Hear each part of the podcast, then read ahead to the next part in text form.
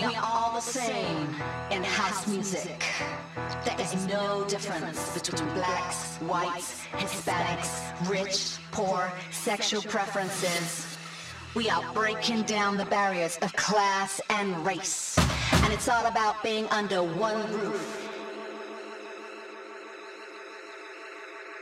In one